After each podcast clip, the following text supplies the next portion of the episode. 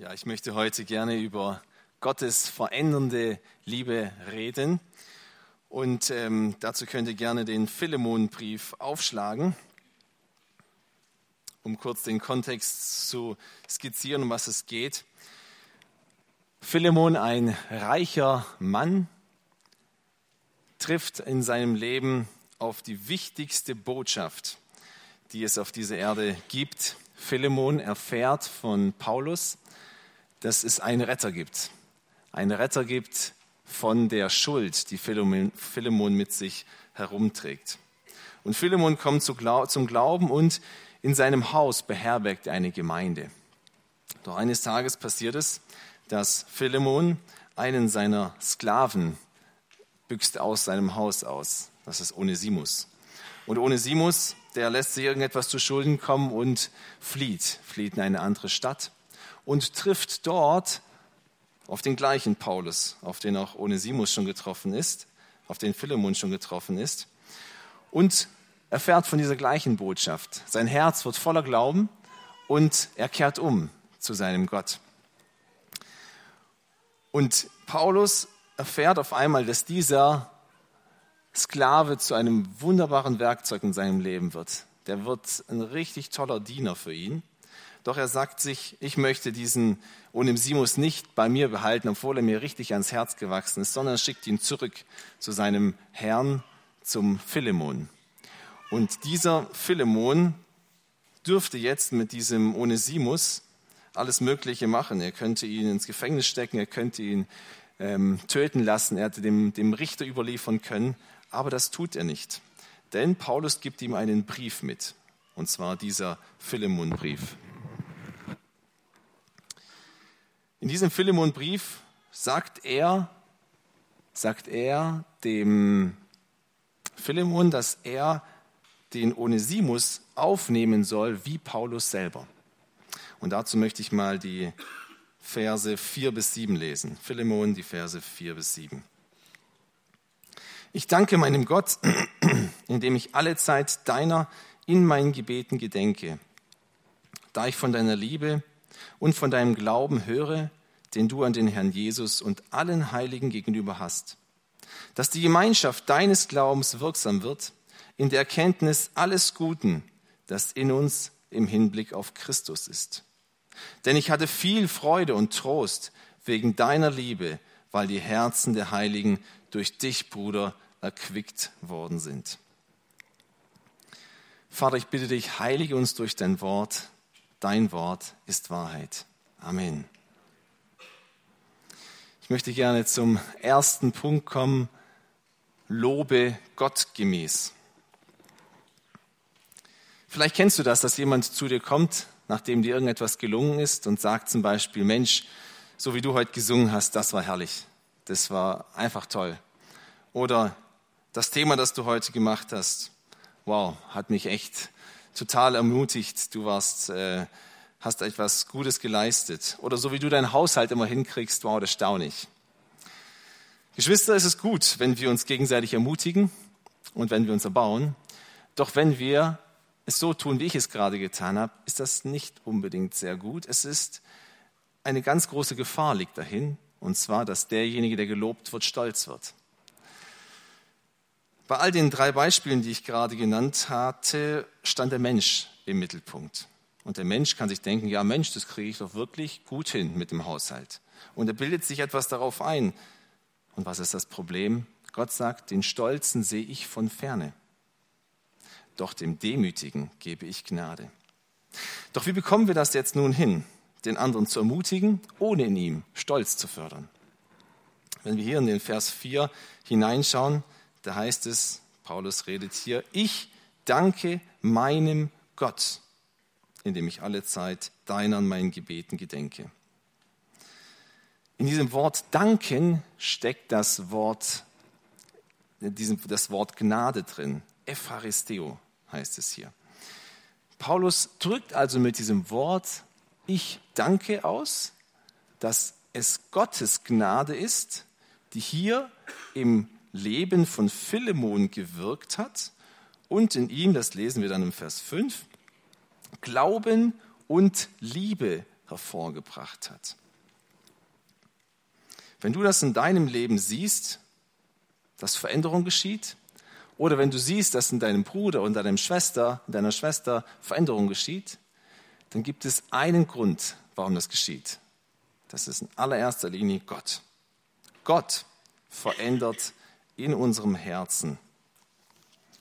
Dazu können wir eine Stelle lesen aus Philippa 1, Vers 6. Das schreibt eben der gleiche Paulus. Ich bin ebenso in guter Zuversicht, dass der, der ein gutes Werk in euch angefangen hat, es vollenden wird bis auf den Tag Christi. Jeden Glaubensschritt, den du tust, vom ersten, dein ganzes Leben hindurch bis zum letzten, diesen wirkt Gott und trägt Gott und ist derjenige, der dafür angebetet werden muss. Gleichzeitig entbindet uns das natürlich nicht unserer Verantwortung der Heiligung. Es heißt auch in Hebräer 12, Vers 14, jagt dem Frieden mit allen nach und der Heiligung, ohne die niemand den Herrn schauen wird. Wenn in deinem Leben Gottes verändernde Liebe hineingetreten ist und du ein Kind Gottes geworden bist, dann wirst du in der Heiligung leben. Das bedeutet, ich kehre mich ab von der Sünde und kehre mich hin zu Gott. Und das geschieht in unserem Alltag ständig, wenn wir merken, hier habe ich gesündigt, ich kehre mich von dieser speziellen Sünde ab und ich laufe auf meinen Herrn hinzu. Das muss jeden Tag geschehen. Und dazu braucht es Eifer und Disziplin. Dazu gehört ein Hass gegen die Sünde und eine Liebe zu unserem Herrn, dass wir uns von dem, was wir manchmal immer noch wollen, abkehren und sagen, den, meinen Herrn, den liebe ich mehr. Doch Gott, ich wiederhole es noch einmal, ist derjenige, der in unserem Leben Veränderung wirkt und der deswegen angebetet werden muss. Deswegen heißt es hier in Philemon, ich danke meinem Gott. Und wenn du in dem Leben deiner Geschwister siehst, wie dort Veränderung geschehen ist, und ich hoffe, das siehst du, mein lieber Bruder, meine liebe Schwester, dann will ich dir Mut machen, geh auf die Knie, wie Paulus es getan hat, und danke erstmal deinem Gott, dass er in das Leben von Menschen eingreift und Veränderung bewirkt. Paulus geht hier weiter und sagt, ich danke meinem Gott, indem ich alle Zeit deinen meiner Gebeten gedenke. Und dieses alle Zeit bedeutet so viel wie immer, dauerhaft, nicht aufhörend. Und Jesus erzählt genau zu diesem Punkt, dass wir immer beten sollen, alle Zeit beten sollen und nicht müde werden sollen, ein Gleichnis. Das Gleichnis brauchen wir nicht lesen, es ist in Lukas 18 geschrieben, da heißt es, dass eine Witwe zu einem ungerechten Richter kommt und sie ständig diesen Richter plagt mit ihrer Sorge, mit ihrer Not, die sie hat. Sie geht ihm förmlich auf die Nerven, diesem Richter. Und irgendwann gibt dieser ungerechte Richter ihr Recht, weil er nicht will, dass sie noch irgendwie handgreiflich wird. Und Gott sagt, wenn selbst dieser ungerechte Richter dieser Witwe Recht geben wird, wie viel mehr werde ich meinen Auserwählten Recht geben? Werde ich mich nicht um sie kümmern? Doch was er mit diesem Punkt alle Zeit sagen will, bedeutet, meine ich, wir sollen unseren Gott bestürmen in unseren Gebeten. Wir sollen nicht aufhören, zu ihm zu kommen mit unseren Anliegen. Und es ist gut, dem Herrn zu sagen, wenn wir Rückenschmerzen haben, wenn wir das Auto kaputt ist, wenn wir Hunger haben, was auch immer, alles unserem Herrn zu sagen. Doch wisst ihr, Geschwister, nicht nur für uns. Paulus dank, bittet hier nicht ständig um sich selber, sondern ich danke meinem Gott, indem ich alle Zeit deiner in meinen Gebeten gedenke. Paulus bittet für den Philemon, das sehen wir auch gleich im Vers 6, und er dankt für Philemon. Und das ist wirklich eine hohe Messlatte, die hier Paulus an uns und Gott durch Paulus hineinsetzt. Wir sollen nicht einfach nur uns um uns drehen. Das ist gut, wenn wir ständig beten. Besser ist es, wenn wir für die Dinge bitten, was die anderen betrifft, wo Sorgen Nöte im Leben unserer, anderer vorhanden, unserer Geschwister vorhanden sind. Aber das Beste ist, wenn wir danken für sie, alle Zeit danken. Wenn wir sehen, der hat, ist gewachsen, der ist total der Ermutiger geworden für meine Geschwister, dann gehen wir hin und danken unserem Herrn, dass er gewirkt hat. Oder wenn einer in der Liebe gewachsen ist, in der Gastfreundschaft gewachsen sind, dass wir auf die Knie gehen und für den anderen danken, dass Gott in sein Leben eingegriffen hat. Doch wie können wir da vorankommen in diesem Allezeit beten? Einen ganz praktischen Tipp, den ich euch mitbringe. Handy weg, Hände falten. Ich merke das in meinem Leben, dass ich immer wieder dazu neige, wenn ich mal eine kurze Zwischenzeit habe, wo nichts ist, das Handy rauspacke und mir irgendwas suche, irgendwas suche. Und ich will euch ermutigen, mich selber, dass wir solche Zwischenzeiten nutzen, um unseren Herrn zu suchen, im Gebet. Und zu suchen, wo hat der Herr in dem Leben von meinem Bruder oder meiner Schwester Veränderung gewirkt und ihn dafür zu danken. Aber auch, dass du generell dir Zeiten setzt, in denen du kurz eine Pause machen kannst.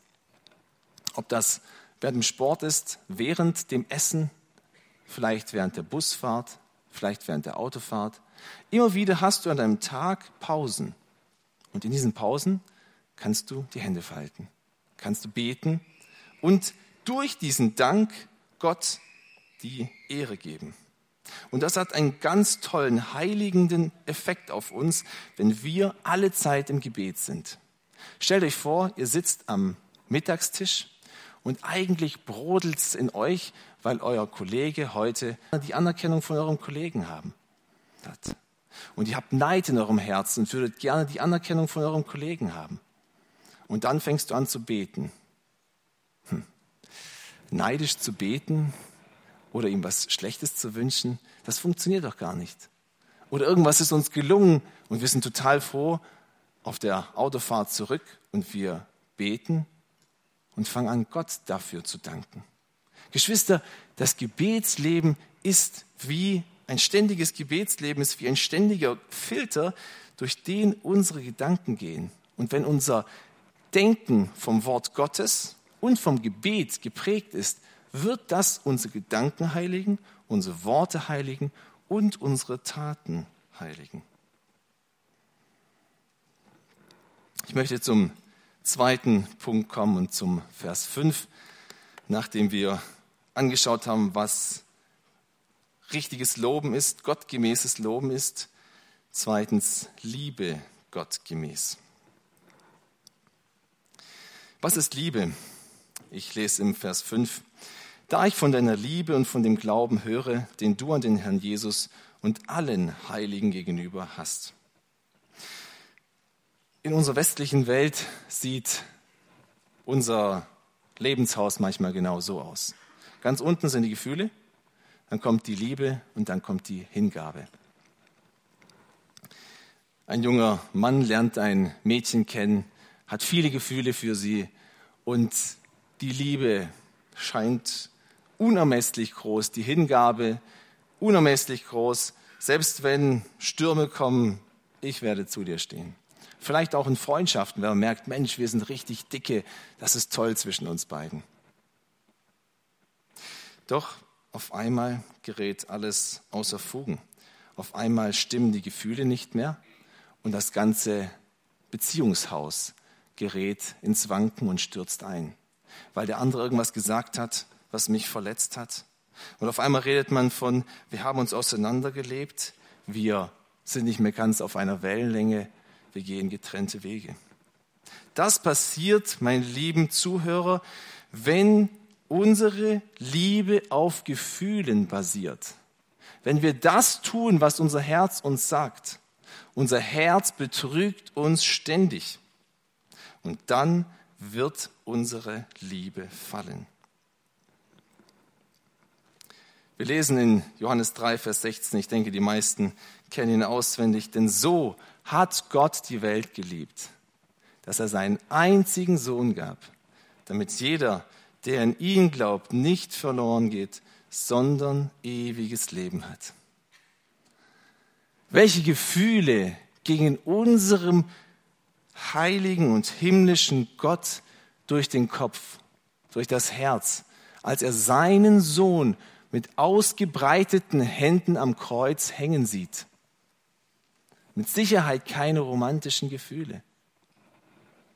Es durchbohrt sein Herz.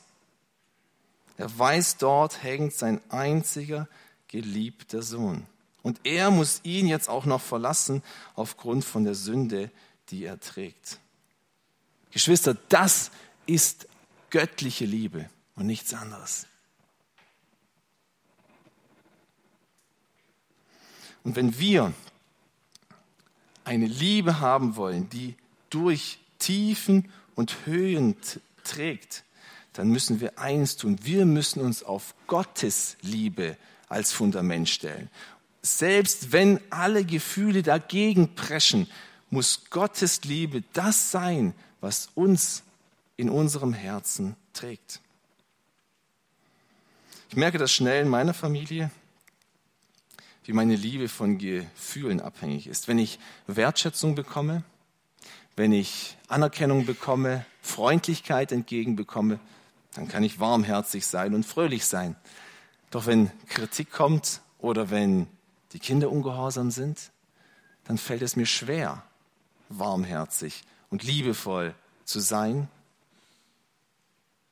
Dann versagt meine Liebe. Merkst auch du, wie du schnell an die Grenzen deiner Liebe kommst?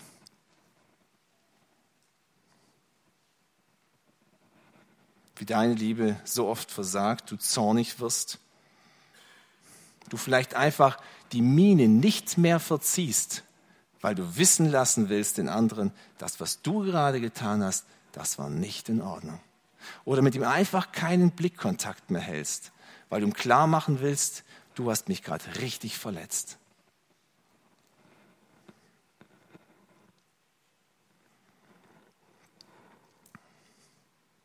Stell dir vor, du stehst mitten in der Wüste und hast riesigen Durst. Und jemand sagt zu dir, trink doch einfach. Und du sagst, was soll ich trinken? Hier ist nichts außer Sand. Ich muss verdursten. Genauso geht es uns, wenn ich dir sagen würde, liebe doch einfach deinen Nächsten. Nein, das kannst du nicht einmal. Das funktioniert nicht. Wir lesen einen Text aus 1. Johannes 4, Vers 7.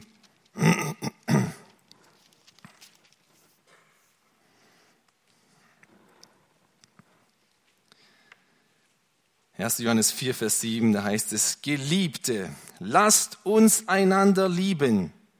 Aber hier hört Johannes nicht auf, sondern er geht weiter und sagt, denn die Liebe ist aus Gott und jeder, der liebt, ist aus Gott geboren. Liebe einfach, sondern er sagt, denn die Liebe ist aus Gott. Gott ist der Einzige, die einzige Quelle, von der du Liebe schöpfen kannst. Und da heißt es, dass jeder, der aus Gott geboren ist, liebt. Wenn du merkst, in deinem Leben ist keine Liebe vorhanden, dann muss ich dich wirklich ernsthaft vom Wort Gottes hinterfragen ob du eine Wiedergeburt erlebt hast. Erlebst du in deinem Leben echte Liebe? Also eine Liebe, die gar nicht auf Gefühlen basiert, die zu manchen Zeitpunkten, wo du merkst, hier kann eigentlich nur Zorn und Wut hochkommen, aber ich merke, ich habe eine Liebe von Gott in mir, die etwas ganz anderes entgegenbringen kann. Göttliche Liebe. Nicht so eine billige Liebe, die immer etwas braucht oder irgendwas erhofft, um lieben zu können, so eine Liebe, die Gottes Liebe ähnelt. Wenn du merkst, du hast nur eine billige Liebe, dann will ich dir heute Mut machen, denk darüber nach, ob du wiedergeboren wurdest von Gott. Prüfe dich selbst an dieser Stelle. Wiedergeburt ist die Voraussetzung, dass du lieben kannst, dass du echte Liebe weitergeben kannst.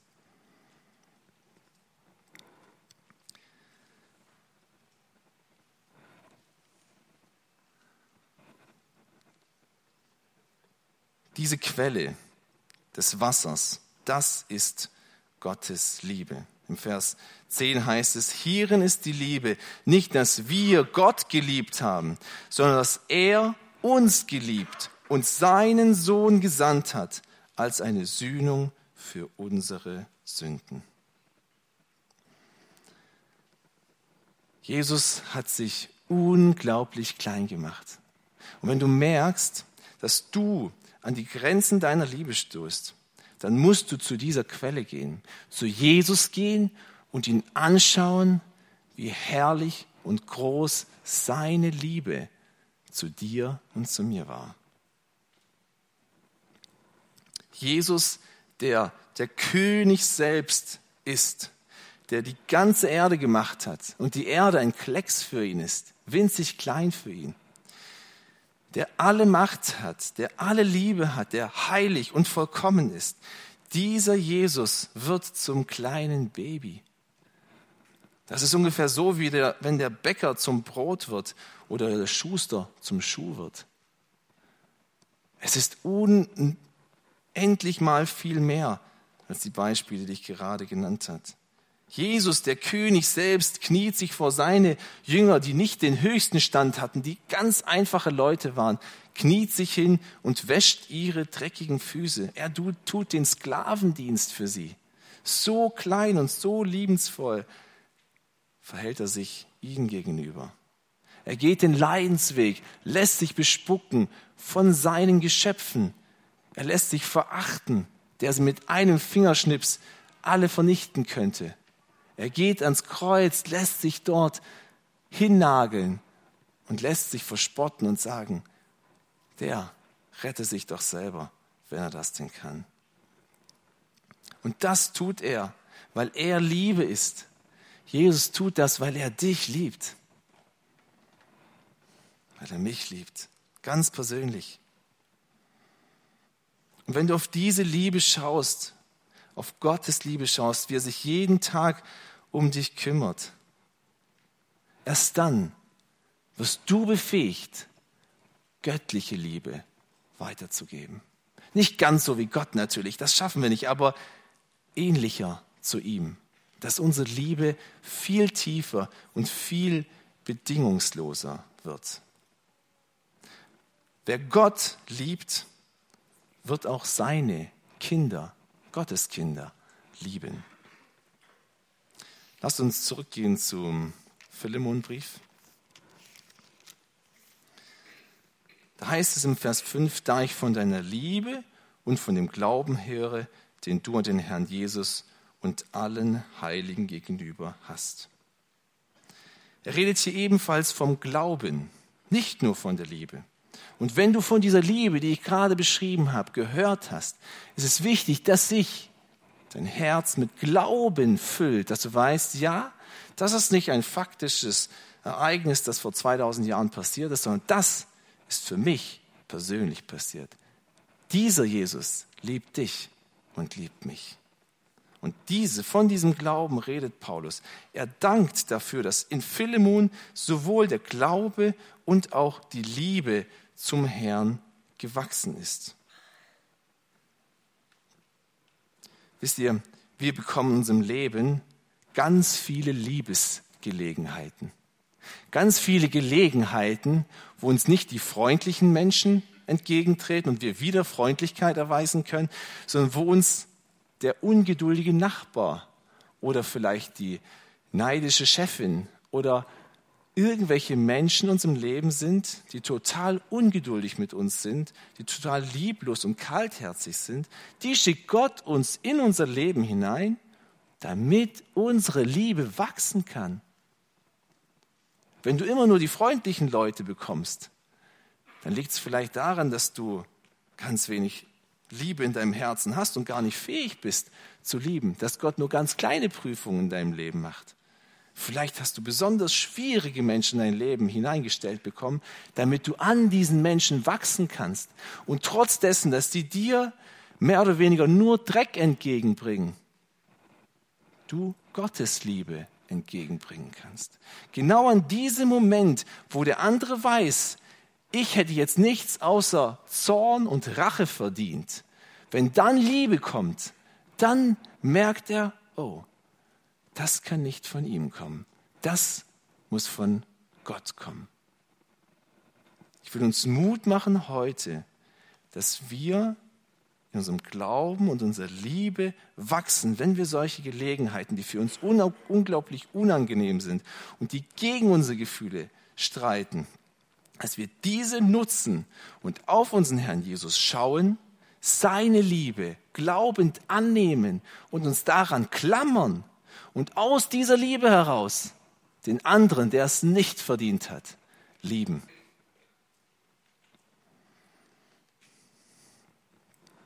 Ich lese weiter im Vers 6. Komme damit zum dritten Punkt. Erkenne Jesus in dir. Paulus betet hier, dass die Gemeinschaft deines Glaubens wirksam wird, Christus ist. Guten, das in uns in Hinblick auf Christus ist. Dieses Wort, das hier für Gemeinschaft verwendet wird, wird auch im Vers, 14, Vers 17 verwendet. Da heißt es, wenn du mich nun, das redet Paulus zu Philemon, wenn du mich nun für deinen Gefährten hältst, so nimm ihn, das ist Onesimus, auf wie mich. Paulus sagt, wenn du mich als einen Gefährten siehst. Einen Gefährte ist einer, der mit mir zusammen auf dem Lebensweg geht. Und mit mir zusammen auf dem Lebensweg geht einer, den ich lieb habe. Einer, mit dem ich durch dick und dünn gehe, mit dem man sich alles teilt, mit dem man Freund ist. Wenn du mich für einen Gefährten hältst. Die Gemeinde besteht aus lauter Gefährten. Menschen, die sich eng sind, die sich lieb sind, die eine Glaubensfamilie bilden. Und eine Familie ist nicht ein Punkt, an, ein, ein Pool an Menschen, die ich mir ausgesucht habe, damit ich mit ihnen Zeit verbringe, sondern die Gemeinde ist eine von Gott auserwählte Gruppe von Sündern, die er gerechtfertigt hat, damit sie zusammenkommen und sich um Gottes Ehre drehen. Das ist Gemeinde. Und auf einmal kommt zu der Gemeinde, kommen Menschen dazu, die dir vielleicht gar nicht so lieb sind. Diese Gemeinschaft ist ein ganz enges Zusammenkommen. Und du denkst jetzt vielleicht, ja, aber wer in dieser Gemeinde ist mein Gefährte? Wer kümmert sich denn um mich, um meine Sorgen, um meine Anliegen, darum, dass es mir gut geht? Wer fragt denn mal mich? Ja, die anderen, die verstehen sich, aber ich, mit mir versteht sich wohl keiner. Dann will ich dir heute Mut machen, lieber Bruder, liebe Schwester, dass du hier Möglichkeiten hast, um Gottes Liebe weiterzugeben. Da, wo nichts zurückkommt, da kannst du Gottes Liebe weitergeben. Ich will dich heute ermutigen, übernimm Dienste und kümmere dich um die Nöte und Sorgen der anderen. Warte nicht, dass der andere zu dir kommt, sondern geh du zum anderen und sag, hey, hast du heute schon was zum Mittag gegessen, zum Mittag? Komm zu mir nach Hause, wir werden Zeit miteinander verbringen. Oder dass du sagst, ich übernehme einen Altenbesuch, ich nehme, übernehme einen Putzdienst, einen Fahrdienst. Wir haben so viele Dienste, die wir aneinander tun können. Ich werde für dich beten. Geh du auf den anderen heute zu und zeig ihm, was Gemeinde ist. Lasst uns diese Gemeinde leben. Doch wenn wir jetzt nochmal auf diesen Vers 17 zurückkommen, da heißt es, wenn du mich nun für deinen Gefährten hältst, so nimm Onesimus auf wie mich. Auf einmal kommt zu dieser Gemeinschaft ein Onesimus dazu. Einer, den er vielleicht am liebsten dem Henker überliefert hätte, weil er auf einmal nicht mehr als Arbeitskraft zur Verfügung stand und einfach abgehauen ist. Nach römischem Recht hätte er ihn verurteilen dürfen. Und jetzt sagt Paulus, wenn du mich als einen Gefährten siehst, und da würde der Philemon sagen, natürlich sehe ich dich als meinen Gefährten, du bist mein Glaubensvater, du betest für mich, du würdest für mich alles hingeben, ich würde auch alles für dich hingeben. Sagt er, wenn du mich als einen Gefährten siehst, so nimm Onesimus auf wie mich, genauso wie mich. Uh. Ob das dem Philemon wohl gepasst hat? Und da ist die Frage, was passiert mit unserem Haus, unserem Liebeshaus? Wenn es nur auf Gefühlen basiert, dann stürzt es genau zu diesem Zeitpunkt ein, wenn Philemon Onesimus sieht.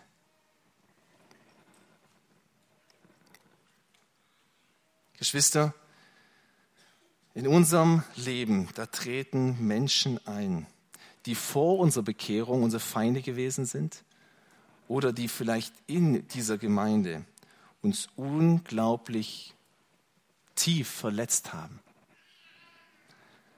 Und jetzt sagt uns das Wort Gottes hier, diese Menschen sollst du aufnehmen und als Gefährten sehen, genauso wie du den liebsten Bruder in der Gemeinde als dein Gefährten siehst. Wir uns prüfen lassen. Gibt es jemanden der Gemeinde, dem wir zornig gegenüber sind, dem wir Bitterkeit gegenüber haben, wo Feindschaft ist, wo schlechte Gedanken sind, wo schlechtes Gerede ist? Gibt es das? Wenn ja, dann tue heute Buße darüber und kehr um. Wir als Gemeinde suchen uns hier nicht die ein, zwei, drei, vier Leute aus, mit denen wir gut zurechtkommen. Nein, Gott hat uns zusammengestellt hier an diesen Ort, damit wir uns alle von ganzem Herzen lieben, unabhängig davon, was vom anderen kommt. Ich werde Liebe geben. Das muss die Einstellung sein. Genau das ist Gemeinde. Epheser 2, Vers 15 beschreibt er Paulus. Da heißt es, er, Jesus, hat das Gesetz der Gebote in Satzungen beseitigt, um die zwei friedenstiftend in sich selbst zu einem neuen Menschen zu schaffen und die beiden in einem Leib mit Gott zu versöhnen durch das Kreuz, durch das er die Feindschaft getötet hat. Die Feindschaft hat in unserer Gemeinde keinen Platz mehr. Christus hat sie getötet. Und hier in unseren Reihen darf es keinen Unfrieden geben. Wenn das in deinem Leben vorhanden ist, dann will ich dir dich ernstlich ermahnen, gehe zu Jesus und tanke aus seiner Vergebung, aus seiner Liebe, tanke und weiß und wisse, wenn dein ganzer Berg voller Schuld und Unfriede in das tiefste Meer versenkt wurde, wie kannst du jetzt noch die kleine Schatzbox mit der Schuld von deinem Bruder oder deiner Schwester unter deinem Kopfkissen aufbewahren und jedes Mal rausholen, wenn es dir gerade nicht gut geht oder wenn der andere wieder mal was gemacht hat, was dir nicht gepasst hat. Dort reinschauen und sie ihm vielleicht sogar zeigen, das hast du an mir getan. Denke daran. Geschwister, dazu haben wir kein Recht mehr. Nein, versenkt diese Schatzbox genauso in der Tiefe der Meere und halte mit jedem von ihr Frieden. Jesus ist der König des Friedens. Und wenn der er, wie wir vorhin im Lied auch gesungen haben, er ist der König, er ist der Herrscher, wenn er in deinem Leben der Herrscher ist, dann muss in deinem Leben der Friede einkehren. Und wenn du bereit bist, diesen Unfrieden zu begraben, wirst du merken, wie in deinem Leben kompletter Frieden einkehrt und wie es dir gut geht, weil er uns nicht nur von der Schuld, von der Last befreit, sondern auch von der Herrschaft, von dem Unfrieden, der uns immer wieder neu übermannen möchte. Ich gehe zurück zu Philemon. Da heißt es im Vers 6, Paulus betet, dass die Gemeinschaft des Glaubens wirksam wird. Und dieses Wort, das hier für wirksam steht, heißt so viel wie arbeiten, handeln, aktiv sein, effektiv sein. Es ist ein regelrechtes, eine Kraft, die in diesem Wort steckt. Und er sagt, das, was Gott zusammengestellt hat, die Gemeinde, die Gott berufen hat und wo wir jetzt alle zusammen sind und ein Leib sind und zueinander gehören und uns lieben sollen und Frieden halten sollen, das, was Gott getan hat, soll jetzt aktiv werden, effektiv werden, wirksam werden. Doch wie geschieht das? In Hebräer 4, Vers 12 kommt genau das gleiche Wort vor. Da heißt es, denn das Wort Gottes ist lebendig und wirksam und schärfer als jedes zweischneidige Schwert, durchdringend bis zur Scheidung von Seele und Geist, sowohl der Gelenke als auch des Markes und ein Richter der Gedanken und Gesinnungen des Herzens. Gottes Wort hat so eine verändernde Kraft, dass es bis in das Innerste deines Herzens, nicht nur die Taten, nicht nur die Worte, nein, das Innerste von uns Veränderung geschieht und wirklich aufrichtige Liebe und aufrichtiger Glaube geschieht. Und genau diese gleiche verändernde Kraft soll in uns, in der Gemeinde sein. Hier schreibt er, dass die Gemeinschaft deines Glaubens wirksam wird. Wir merken, dass wir an unsere Grenzen stoßen, aber Christus hat keine Grenzen. Und genau das lesen wir dann nachfolgend. Dann heißt es hier, in der Kenntnis alles Guten, das in uns im Hinblick auf Christus ist. Du als gläubiger Bruder und meine gläubige Schwester, du hast einen nicht endenden Reichtum an Geduld, an Liebe, an Barmherzigkeit, an Freude, an Friedfertigkeit in dich hineingelegt bekommen. Erstmal aus ist in uns gar nichts Gutes, nur Dreck und Verdorbenheit. Aber dann kehrt Christus in unser Leben hinein und legt mit sich selber einen nicht endenden Reichtum hinein. Und wenn du wiedergeboren bist, dann ist das in dir Wirklichkeit. Doch was betet Paulus hier? dass die Gemeinschaft deines Glaubens wirksam wird in der Erkenntnis alles Guten, das in uns im Hinblick auf Christus ist. Wenn du diesen Reichtum und diesen Schatz in dir bergen möchtest, dann musst du auf Christus schauen und seine Liebe im Glauben annehmen und musst das erkennen, was er an dich gelegt hat und daran glauben und wissen, ja, Jesus, auch wenn das jetzt ein riesiger Sturm ist, jetzt wie bei Philemon, dass der Onesimus kommt, dieser Sturm kommt auf ihn zu, aber er weiß, deine Liebe ist in mir und ich werde anders regieren, nicht nach meinen Gefühlen, sondern gemäß deiner Liebe. In Epheser 3, Vers 16 folgende Verse ist ein wunderschöner Abschnitt, wo genau das beschrieben wird.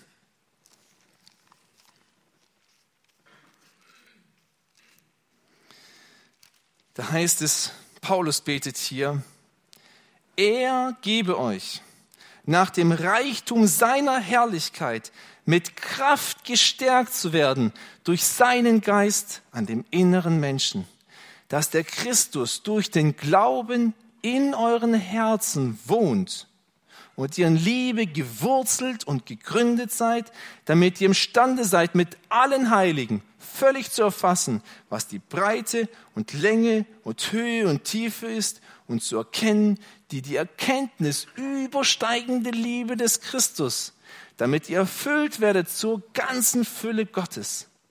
Dem aber, der über alles hinaus zu tun vermag, über die Maßen mehr als wir bitten oder denken, gemäß der Kraft, die in uns wirkt, ihm sei die Herrlichkeit in der Gemeinde und in Christus Jesus auf alle Geschlechter hin, von Ewigkeit zu Ewigkeit. Amen. Es heißt hier, er gebe euch nach dem Reichtum seiner Herrlichkeit. Meine lieben Zuhörer, wie reich ist unser Herr?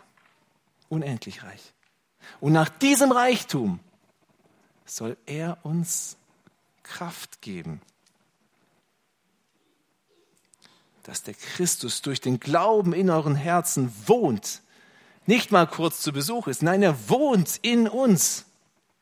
Und mit dieser Herrschaft in unserem Herzen verändert er uns. Und wenn wir das nicht glauben können, dann ist das normal. Vers 20 heißt es, der über alles hinaus zu tun vermag, über die Maßen mehr als wir bitten oder erdenken können, gemäß der Kraft, die in uns wirkt. Du kannst es dir nicht vorstellen, du kannst es nicht mal erbitten, aber gemäß dieser Kraft wirkt er in dir, wenn du es möchtest und wenn dein Herz danach fleht. Abschließend möchte ich den Vers 7 mit euch betrachten. Da redet Paulus, Philemon, Vers 7.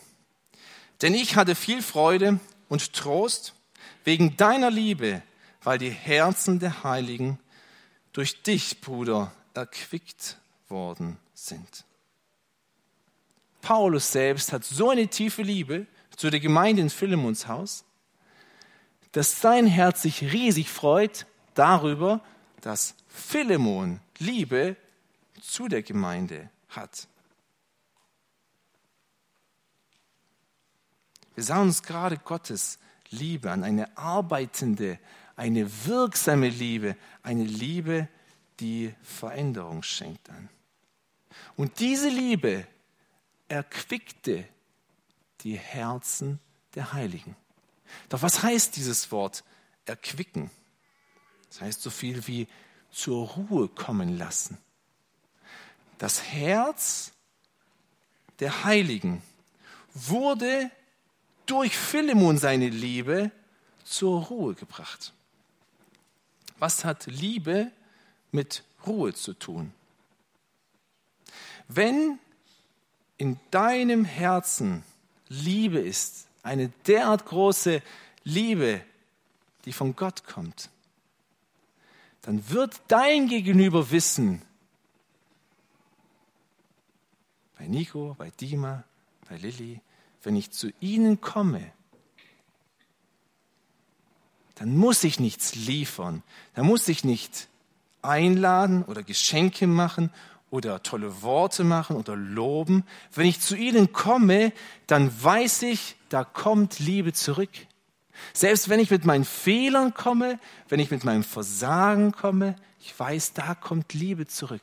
Und dann kann ich zur Ruhe kommen, weil ich weiß, es hängt nicht an mir.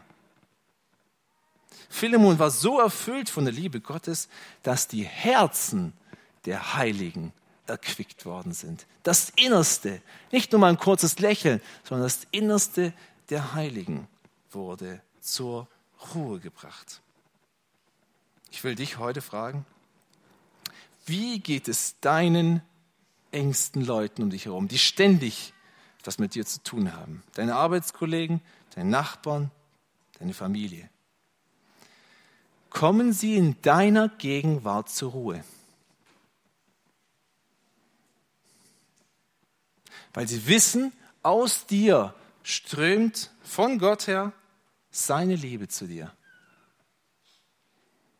Geschieht das in deinem Leben?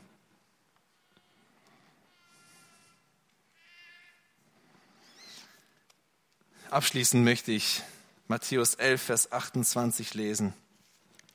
Und achtet mal bitte auf das Wort Ruhe hier. Matthäus 11, Vers 28. Jesus spricht hier, Kommt her zu mir, all ihr mühseligen und beladenen. Ich werde euch Ruhe geben. Nehmt auf euch mein Joch und lernt von mir, denn ich bin sanftmütig und von Herzen demütig. Und ihr werdet Ruhe finden für eure Seelen. Denn mein Joch ist sanft und meine Last ist leicht. Weil du jetzt fühlst, du bist beladen und du brauchst Ruhe, dann will ich dir sagen, nur bei Jesus findest du diese Ruhe in Reinform. Nur dein Herr kann es dir geben. Und geh zu ihm und erquicke dich bei ihm. Komm bei ihm zur Ruhe. Er hat diese Liebe für dich, die dich zur Ruhe bringen kann.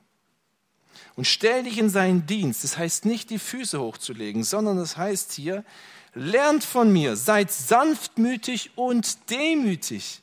Tut das Gleiche, was ich getan habe. Und ihr werdet dann zur Ruhe kommen, weil ihr auf meinen Wegen geht und mir nachfolgt. Ich möchte die Punkte noch einmal zusammenfassen. Gottes verändernde Liebe. Gott verändert schon ganz viel in dem Leben um dich herum. Lobe Gott gemäß. Erstmal geh auf die Knie, wenn du was Gutes siehst. Danke. Und daraufhin geh zu deinem Bruder und deiner Schwester und sag, ich danke meinem Gott, was in deinem Leben geschieht. Wow, wir loben zusammen Gott. In deinem Leben ist Gutes passiert, weil Gott eingegriffen hat. Zweitens, liebe Gott gemäß. Lasst uns bitte aufhören mit so einer billigen Liebe, die auf Gefühlen beruht. Und ich sage es genauso zu mir. Lasst uns nicht auf unser trügerisches Herz hören, sondern lasst uns hingehen zu der Quelle des, der Liebe und lasst uns von dieser Liebe tanken, damit unsere Speicher voll werden und wir fähig werden, die anderen zu lieben, echt zu lieben. Drittens, erkenne Jesus in dir. In ihm hast du einen nicht endenden Reichtum. Er wohnt in deinem Herzen und ist der Herr als mein Bruder, deine Schwester angesprochen. Und lass, erkenne das, dass Jesus in dir lebt und lebe es aus. Und viertens, tröste durch Gottes Trost. Lass die anderen zur Ruhe kommen in deiner Gegenwart, weil sie wissen, da strömt Gottes Liebe aus. Ich möchte euch gerne einladen, dass wir miteinander beten unseren Herrn anbeten, was er Gutes tut, unseren Herrn loben und ihn bitten, dass er in uns Liebe wirkt. Amen. Vater, ich danke dir von ganzem Herzen dafür, dass es nicht eine Last ist, die auf uns liegt, dass wir aus uns heraus irgendjemand lieben müssen, utopische Liebe, sondern dass deine Liebe in unser Herzen kommt und dass wir dich anschauen dürfen und dass wir aus dir tanken dürfen. Und ich bitte dich, dass du das in jedem von uns wirkst. Die, die dir nicht an dich glauben, wirke Wiedergeburt, dass sie fähig werden zu lieben. Und die wiedergeboren wurden, die bitte ich dich, dass diese Glaubensgemeinschaft, in der wir sind, die wirksam wird und wir einander von ganzem Herzen lieben und uns trösten durch die Liebe, die von dir kommt. O Herr, ohne dich können wir nichts tun. Greife in unser Leben ein. Amen.